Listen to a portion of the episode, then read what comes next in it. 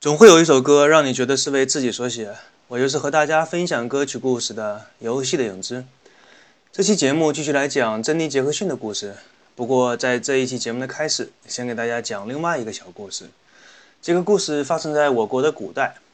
古代有一个帝王比较清闲，那个时候实在是缺少娱乐的方式，于是他找了几个盲人，命令他们站在大象的周围不同的位置，然后让他们来告诉自己。他们摸到的是一个什么样的东西？接下来娱乐的时间开始了。摸到大象鼻子的那个盲人说：“我摸到一个柔软而又结实的鞭子。”摸到象牙的人说：“我摸到一个结实的短剑。”摸到耳朵的人说：“我摸到的是一个大大的蒲扇。”摸到象腿的人说：“我摸到的是一个圆圆的柱子。”这个时候，帝王已经笑得肚子疼了。这是在上小学的时候我们听到的一个故事。当时老师说那些盲人的见识狭隘，其实我们不都是这样子吗？和大家介绍珍妮·杰克逊，是想通过珍妮·杰克逊的一双眼睛和他自身的这些年的经历，来看一看他所看到的世界是一个什么样的样子。一九八九年的九月，珍妮·杰克逊发行了他的第四张专辑《节奏国度》。个人认为，他是这张专辑是他一生当中最为辉煌的一张音乐专辑。他的东家 S.M 唱片公司希望他的这一张专辑可以延续上一张专辑的成功风格，但是他本人却坚持在自己新专辑当中添加更多关于现实的内容，用他的歌声来表达自己对爱情和两性关系的观点。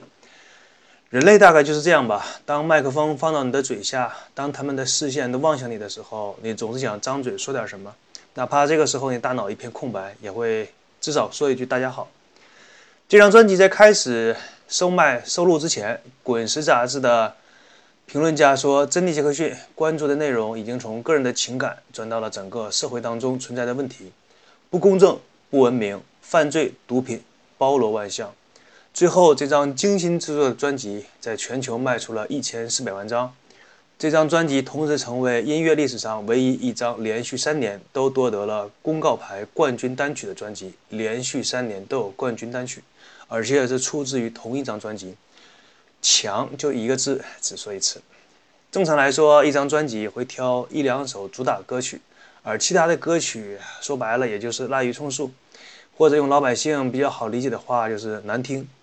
而《节奏王国》这张专辑连续三年都有冠军单曲，可想这张专辑的歌曲的含金量有多高。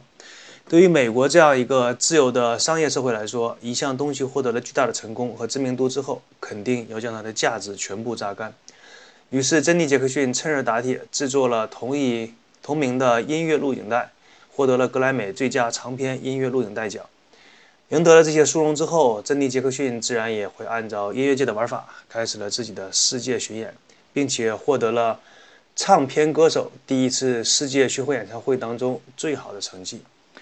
对于珍妮·杰克逊做的一切，报刊杂志给出了反应。《旧金山纪事报》评论说：“这个二十三岁的年轻人刷新了一系列的记录，成为了 MTV 的新指标，以及整个国家青少年少女国民级的偶像。”美国的黑人学院基金会给出了一个比较官方的说法，说珍妮·杰克逊是所有青少年应该学习的榜样。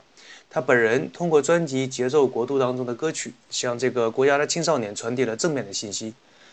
这个听起来非常像我国的官方媒体发表的一些言论。看来世界各国的主流媒体的气调都差不多。那么黑人学院呢？联合基金会给珍妮·杰克逊做出了一个如此正面的报道，珍妮·杰克逊自然也是懂得礼尚往来的道理，马上就跟这个基金会联合成立了节奏王国的奖学金，并从自己的演唱会收入当中捐了五十万美金。也许有的听众觉得，在当时那个年代，五十万。美金买一个好的名声会不会有些贵啊？根据《世界妇女百科全书》当中关于珍妮·杰克逊的记载，她当时凭借着这一张传奇般的专辑，已经是他和世界上最成功的音乐人相提并论。这些音乐人有他的哥哥迈克尔·杰克逊，曾经的性感明星麦当娜，他的影响力和收入都和这个级别的人站在了同一水平线上。在这张专辑的价值压榨差不多的时候呢，一九九三年的五月份，珍妮。推出了自己的第五张专辑《珍娜》，当然，这张专辑也毫无悬念地登上了公告牌专辑榜的榜首。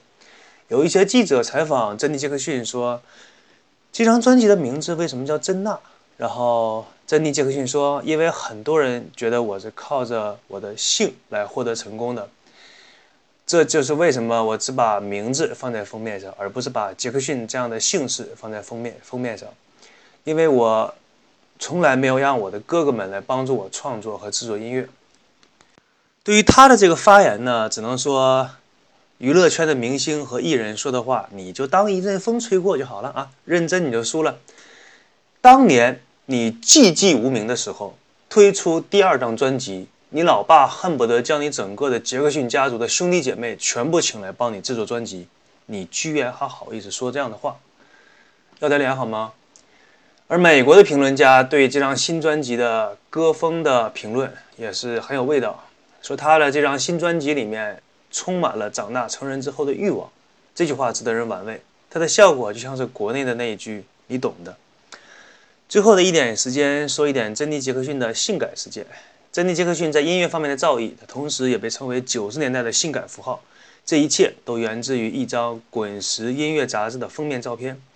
那是在九三年的一九九三年的九月份，珍妮·杰克逊登上了《滚石》杂志的封面。在这张封面当中，他只穿了一条低腰牛仔裤，上半身全裸，由背后的一个男人从。他的背后伸出手盖住了他的胸部。这张颇受争议的照片由传奇时尚摄影师帕特里克·舍马，不好意思，帕特里克·德马瑟利耶摄影。这名字这么难念，再念一遍吧。帕特里克·德马瑟利耶拍摄。不知道我的听众里面有没有搞摄影的？提起这个名字来，他几乎是在摄影行业当中最顶级的那几个摄影师当中的一个。顺便说两句吧。这位摄影家认为女性是神圣的生命，不完美才是最完美，所以他的照片拒绝任何经过电脑的修改。啊，这一点我倒是比较认同啊，修改过还不如不看。这张照片已经在大众面前出现，便引起了剧烈的讨论，尤其是在他身后的男人究竟是谁，一直是娱乐界的一个问号。《太阳报》曾经说过，珍妮·杰克逊二十七岁，继续确立了谈时尚偶像的性感符号。而《滚石》杂志的这张封面可以说是今年最知名、最震撼的杂志封面。那么，想看这张封面的听众呢，可以去网上找一下。那么，最后祝大家开心每一天，拜拜。